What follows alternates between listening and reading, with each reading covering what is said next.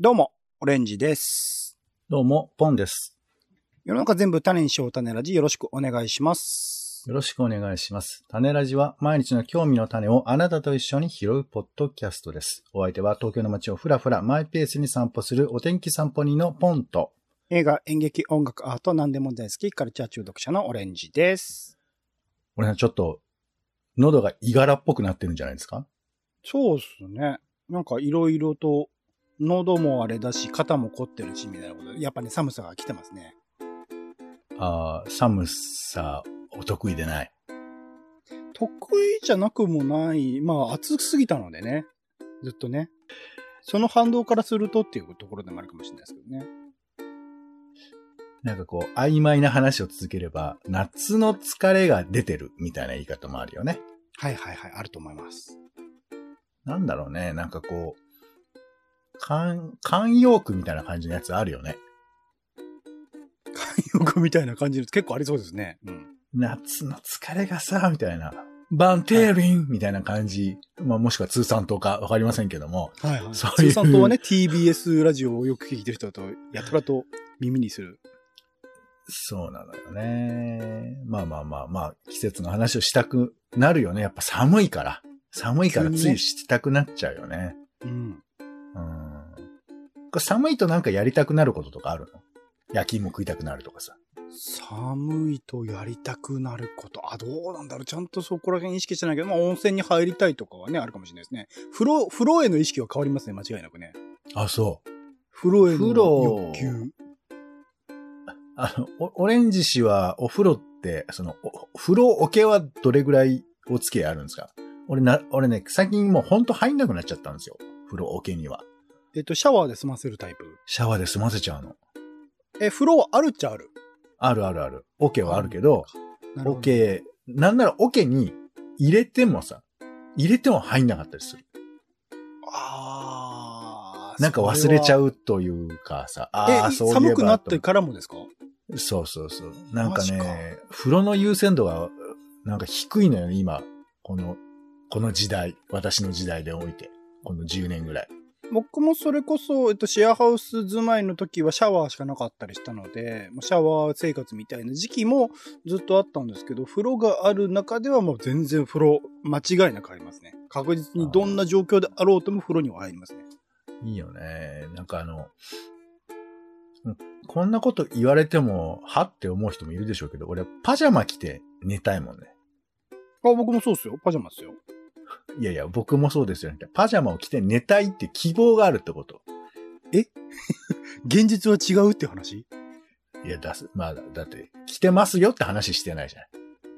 ああ、はいはいはい、だから、パジャマを着て、よし、寝るぞっつって。まあ、人によってはネグリジェでもいいです。人によっては上下ジャージでもいいんですけど、マよし、寝るぞという気持ちで寝れるといいなと思うんだけど、これが全然できない。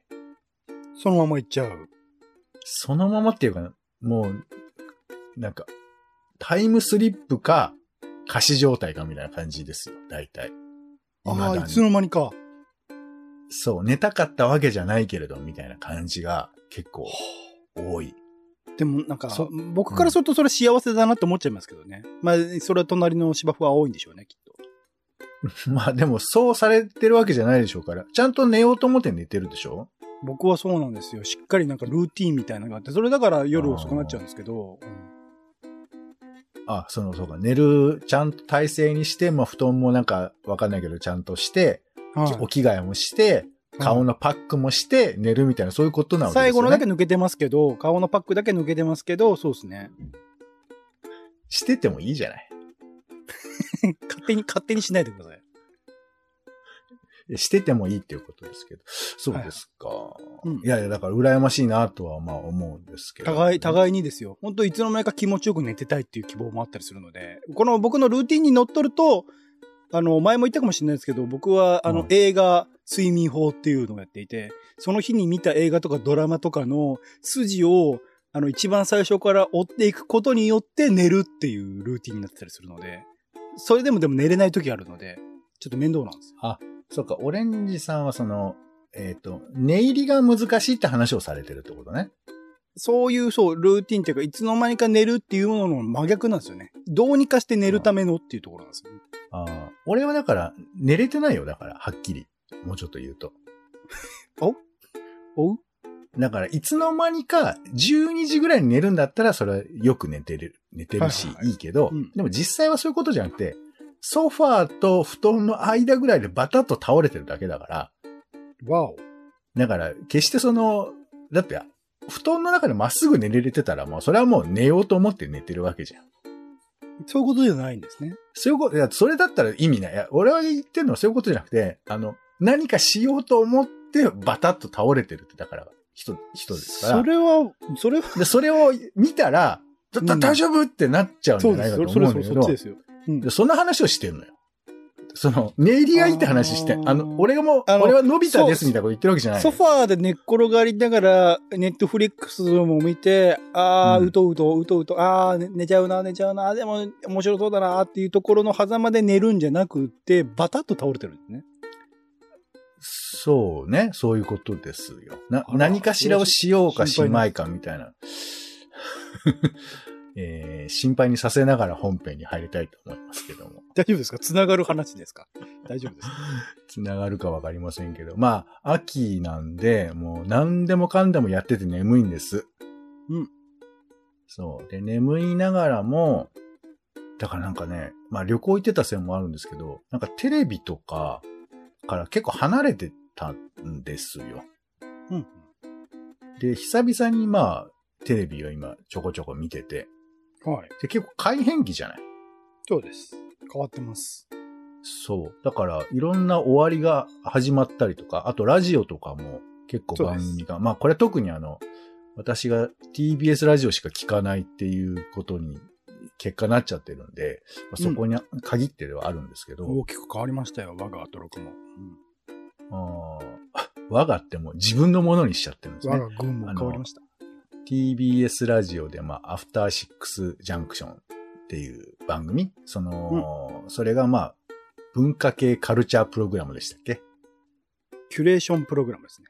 ああはい。まあまあそういう。ちょっと説明をしようとすると、すごいオレンジさんがうるさいんで、説明割愛しますけど、まあとにかくなんかこう、映画とか、そういうメジャー、わかりやすいテレビとかっていうのもやりながら、もっとなんかマニアなこととかも、えー、いろんな専門家連れてきて喋るとか、ライブやったりとか、なんかそういう番組だったんですけど、うんえーそれが、えー終わったわけじゃなくて、時間帯が移動したんだよね。ていうか、TBS ラジオが、ラジオがを聞いてない人はあんまりよよくわかんないと思うんですけど、まあ大体朝から晩までずっとやってて、ラジオってこうどうしてもこうワイド番組が多いんですよね。2時間とか3時間とかやる番組が多いんですけど、なんかその、明日のカレッジっていう夜やってた番組、10時から12時ぐらいまでやってた番組があるんですけど、うんこれがごっそりなくなって、うんああ、気に回す塚本二木さんともしばらく会えないのかなとか、なんか思ってたりとかしてたら、はい。だから新しい番組が入ると思うじゃない。うん。それ新しい番組がね、始まらなかったんだよ。そうなんです。で、何をしたかっていうと、あの、うん全部の時間の番組がちょっとずつ伸びるっていう、あの、いや、アトロクはめちゃくちゃ短くなりましあた。まあまあまあ、だからちょっと、まあ聞いてよ。そううんあの、アトロックサイドの話からすると話がアトロクの話しか知知らないので、全部って言われちゃうと、アトロク以外まあまあまあ。あの、いや、で、でも、全部、まあ全部っていうか、あの、まあ、生活は踊るから、全部ちょっとずつ伸ばすっていう形で、だから、はい普通だと新番組始まるのに、時間の調整だけで、この機の改変が始まったっていう、結構これびっくりしまして。はい。だから、今まで1時から、あの、まあ、玉結び枠というか、午後のワイド番組枠が始まってたのが、2時からになったんだよね。そうなんですよ。えっ、と、コネクトですか？はい。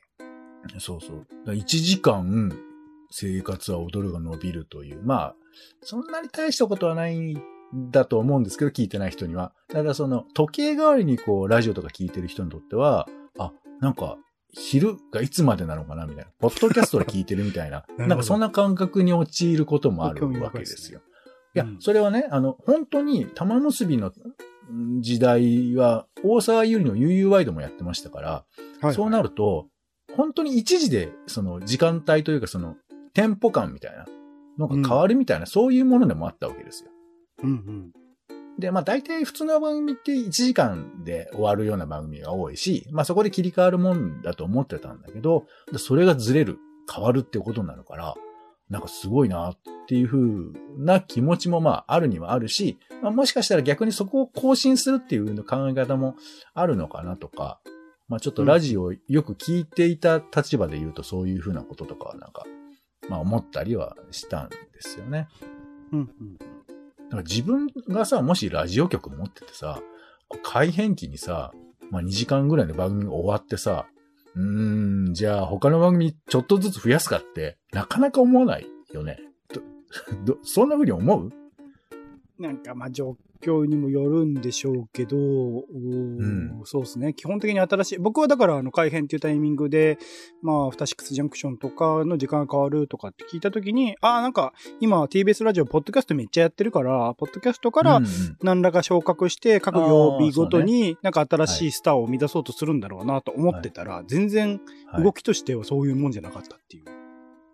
そうなんだよね。まあ、なんかもしかしたら数字的なことで何か状況があったのかもしれませんけど、まあそういうのが、あの TBS ラジオに限って言えばあって、あ、なんか、でもまあそういう改変の考え方もあるんだなとか、あの、まあちょっと追加で言えば、あの、日本放送で伊集院光の種っていう番組が、えーあそうですね30分ですけど、始まったりとか、まあしてって、うんまあいろんな人がね、混ざり合う。まあ特に伊集院さんはこう TBS ラジオの人というイメージもあったので、まあその辺が少しこう変わったりもしているなっていう意味では、まあ面白くもあるかなっていうのがまあラジオ書簡で。で、まあちょっとテレビもさ、いろいろ変わるじゃん。はい。一番何がショックだかっていうと、えーしえーなんだろうな、何がショックです？これ、こ改編で。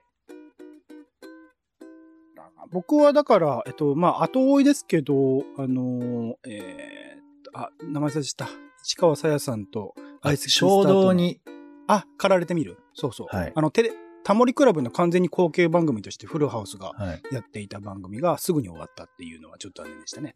いや、あれはさ、僕も、ああれはショックというか、なんか、ショック、ショック、ショックって流れてたね。あの 日曜日なんだよね、あの番組。でしたかね。そう。よだから。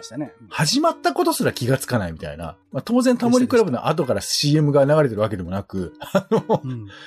なんか、ああいうクールに努めてやる番組っていうのは、今時やっぱり、えー宣伝的には弱い、弱くなっちゃうのかなと思っちゃまあ予定通りなのかもしれないですけどね。こんぐらい一回コンパクトにやってみて、もう一回立て直してっていう可能性もあるとは思いますけど。まあ、うんそうね。まあ、そこまでどうこうって話でもないんですけど、なんかああいう、なんかバラバラ大作戦とか、若手の勢いある芸人がとか、そういう、そういう枠組みというよりかは企画でなんか立てるみたいな感じの番組が、なんか、終わ終わってしまうとなると、まあちょっと、ね、まあいっぱいあるんで、あの、一個取り立ててるわけじゃないけど、ちょっと寂しくそして、あともう一個だけ言うとすると、僕は BS、えっ、と、日本テレビでやっていた、あの、うん。ブラブラ美術館っていう、おぎやはぎと、えっ、と、高島理子さん、うん。山田。かな。あと山田五郎さんか。が、あの、はい。いろいろ美術館とか回って、その時々にやってる美術展とか、常設展の紹介をしてくれる番組が13年間かな、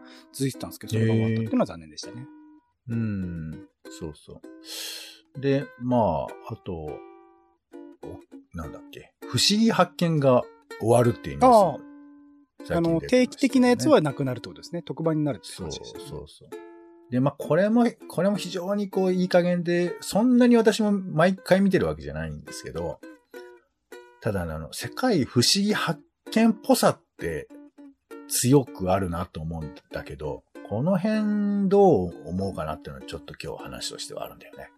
ほうほうほうほう。だから、最近どの番組見ても、おじさんだからかもしれないけど、もうね、全部同じに見えてくんのよ。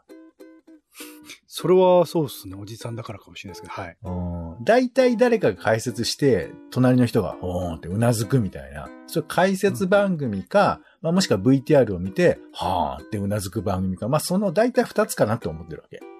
まあ、そのくくりにした結果ですけどね。はい。まあそうですね。わかるかもしれない。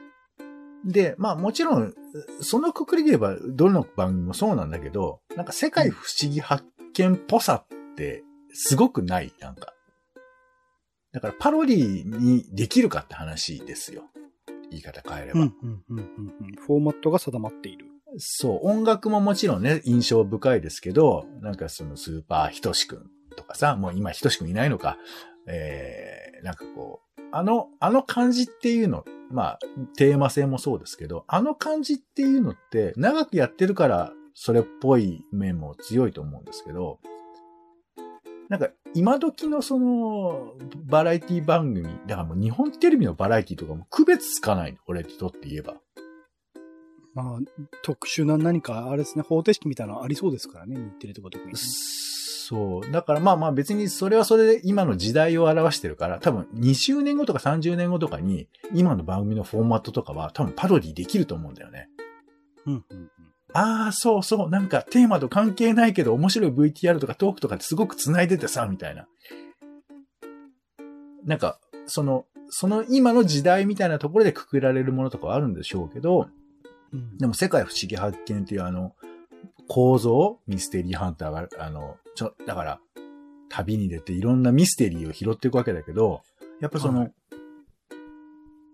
エジプトの謎とかさ、アステカの謎とかさ、なんかそういうものとかを、のファンを作ってたのってあの番組結構大きいんじゃないかなと思って。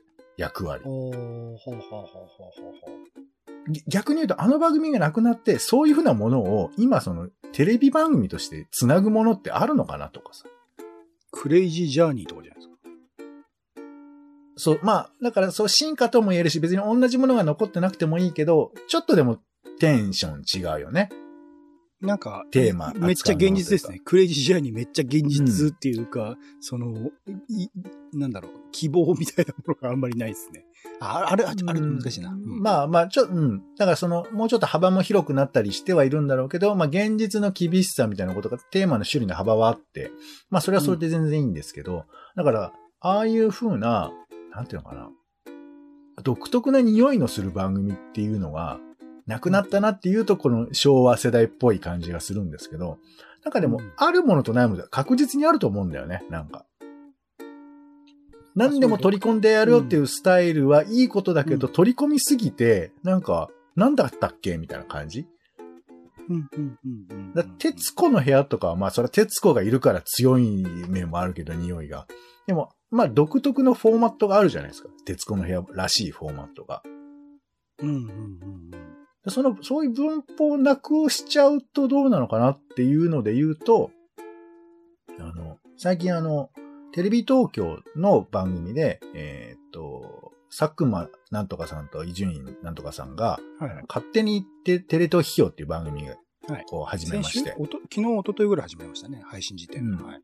で、これは、まあ、あの、テレビ東京の面白い番組とか、まあ、ちょっと突っ込みたい番組をテレビ欄とか見ながら、えー突っ込んだり、あとまあ、薄く番宣に載せながら、テレ東の番組の魅力を伝えるみたいな番組なんですけど、で、まあ、それをラジオブースっぽい感じで喋ってるっていうのが、まあ、一つ特徴ではありますけど、うんあれは、いわゆるその、番組批評っていうさ、あの、番組フォーマットあるわけですよ。うん。これはなくならないと思うんだけど、全テレビ局がこれやってるんだよね。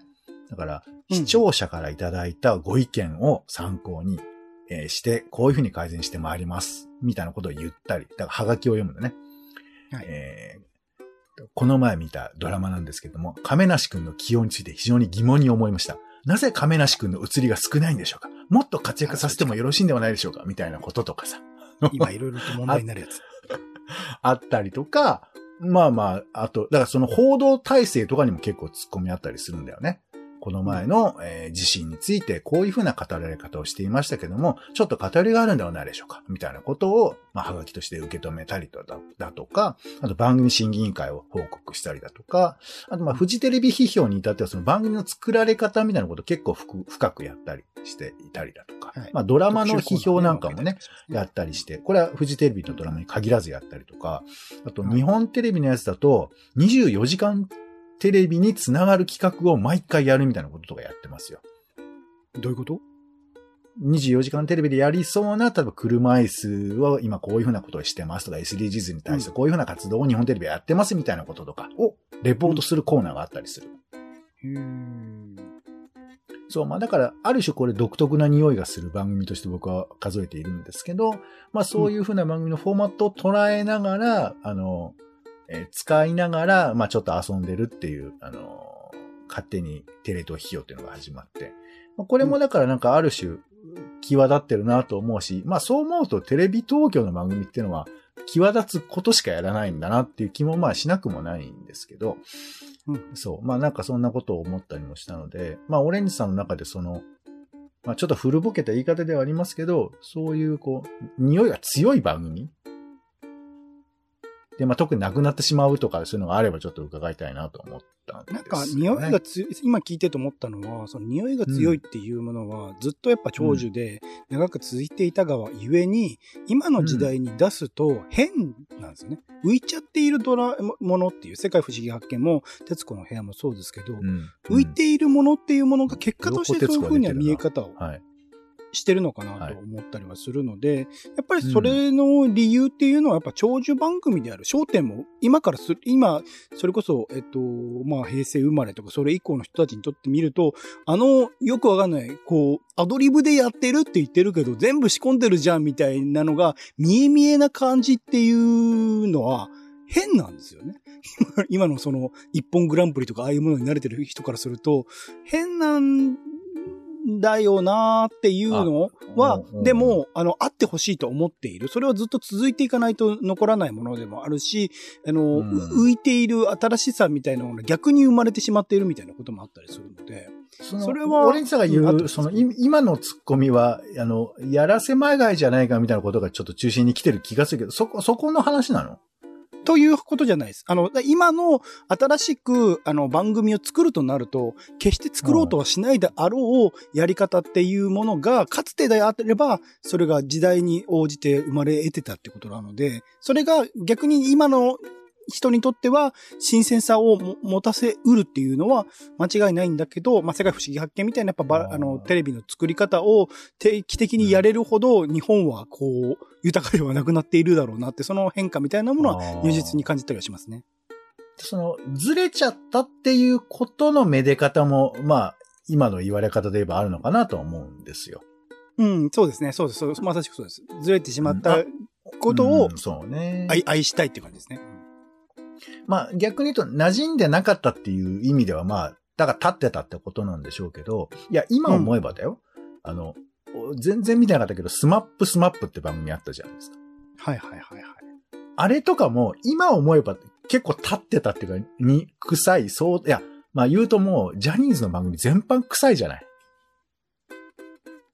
う んそうかな？いや、この前時をかけるってね、終わりましたけど、はい。うん、いや、完全にそう思った。なんでこんな番組成り立ってるんだろうと、すごい見見て思った。はでも、成り立つのよ。いや、つまり、成り立たせるっていうことの意味がすごく僕は、あの、アイドル番組の面白さだと思ってて、うんだって、全く興味も関心もない、なんか、ちょっとだけ顔が良さそうな人たちが喋ってるのを見て、なんでこの人たちこんな偉そうになんか喋ってんだろうなとか、なんか思うわけ。なんで自分たちに何か権利があって、これを応援さするってことが前提になってるんだろうなっていうふうな、そういうふうな番組がいっぱいあるわけですよ、ジャニーズまあ、番組。一貫してポンさんはね、ジャニーズ批判をしてきましたからね。いや、批判じゃないの。批判じゃなくて、うんう、あの、入り込めない。アイアイドル番組全般に僕はそういうふうに思っていて、うん。でも、これは逆に言うと非常に特殊な面白さがあると思うわけ。な、だから、本当にたわいのないことでも番組として成り立つっていうさ。僕は坂道グループのテレ東の深夜の番組大好きですからね、日曜日のね。いや、だからまあ、あの、好きか嫌いかはここでは抜いて、そうじゃなくて、その、ん匂いみたいなものが、やっぱ強く立ってるっていうのはそういうものにもあるだろうなって思うわけですよ。うんうん。あると思います、あると思います。そう。だだから成り立っっていたっていうものが、そう、これから崩壊していくんじゃないかみたいなところは思いますね。そうだよね。だから、まあ、あの、僕はさ、なんか、これは好きとかこれは嫌いとか言い出しちゃったら、まあ、好き好きの話になっちゃうけど、でも匂いが立っているものと、それが良いかどうかっていうことは話が別だとは思うので、まあもちろん変わっていくことに致し方なさは思うんですけど、でもどこかで、なんかこの系譜なくしたら、本当にそういう興味の視点とか観点とか失われるものもあるのかなとか、あと変化がか、行われることがあるのかなとか、あと単純に、あの、経済的な問題に過ぎないのかなとか、なんかそういうこといろいろ思ったりはするのよね。まさしく前半でいうそのタモリクラブから衝動に駆られてみるの変化っていうのはまたあれはアップデートしようとした結果だとは思いましたけどね。うんまあ、そうね。うん、そうね。まあまあ、わかりやすくしていったのかもしれないけどね。うん。うんなんか、ついついそっちっぽい番組ばかりを上げてしまいましたけども。そう、まあまあ、そんなわけで。タモリクラブももう復活し得ないもん2023ですかね年の秋にね。。うんうんそうね。まあ、でも、復活しないっていうことが、いろんな中でも一番大事なことかもしれないね。ああ、はははは。つまり世界は変わっていくんだよっていうことと、あと、うんだのに世界をやっぱり繰り返すっていうことが、両方そこに存在してるってことだと思うわけ。うん、回り、回ってますからね。っていうことをなんかちょっと。うん、まあ、当たり前なんだけど、でもちょっとあがないたくなるところもあるじゃない？あらがいたくなる。うん。ちょっと言いたくなっちゃったから言うけど、あの、この前ロンドン行ってきたんですけど、はいはい。ロンドンのテレビはめちゃくちゃつまんなかったよ。わから、わからないからじゃなく？まあ、それは英語が、英語がわからないっていうのもある。だから、つまらないの視点がちょっと違うっていうか、方向性が。だから、うん面白いかもしんないけど、そうじゃなくて、日本のテレビと比べると、もうめちゃくちゃ薄味。全部。へー。まずテロップなんかほとんど出ないからね。画面の中で映像以外の要素が出ることはほとんどないですよ。ほうほうほうほあ、だ強いて言うならば、えー、最有機の吹き替えはあったけど、う。それはにイギリスよ わかんないけどえ？どうなの？最有機ってあの、だからあれよ、坂井正明が主役だったやつよ。本当にそれなんだ。そう。ローカライそれの再放送が、平日の朝からやってんのよ。わお、すごいな。そう。いや、ほんとなんかね、だから面白いっていうかなんか、進化してるのかなっていう感じよ。うーん。クイズ番組もあの、時計みたいなのが、ぐるーっと回るだけのカウントダウンっていう番組がやってたんですけど、ほいで、で、そのなんか何かしらのパズルを解くんだけど、そのパズルを解く解き方が手書きのホワイトボードで画面で出すみたいな。で、みんなあの、お家で着てるなんかニットみたいなの着てて、うん、はあ、はあ、はあ、はあ、みたいな。びっくりするぐらいシンプルで。それはすごい、なんかローカルなね、何か見たんで、それちょっと違うよ。これがね、偏ったもの見たんだ3000回以上続く、め、長寿番組なんですよ。マジか。そうか。まあまあ、あの、一部だけ切り取ってね、うん言うのは本当にジ全ャーナリズムの一番危険なところだと思いますけど、もっとそ広く。うなんか日本の、えーバラエティの面白さもね、含めてちょっと思いましたけど。はい、えー皆さんは新しい番組、なくなって寂しい番組あるでしょうか？はい。種ラジはツイキャスでライブ配信をしているほか、Spotify や Apple Podcast などで週に2回ほど配信をしております。お好きなサービスでの登録やフォローをお願いいたします。更新情報も Twitter みたいなやつでえーお届けしておりますので、えーチェックいただければと思います。はい。お便りもお待ちしておりますので、ぜひお寄せください。ということで、お時間です。次回もよろしかったらお聞きください。お相手はカルチャー中毒者のオレンジと、お天気散歩人のポンでした。種ラジ。また。また。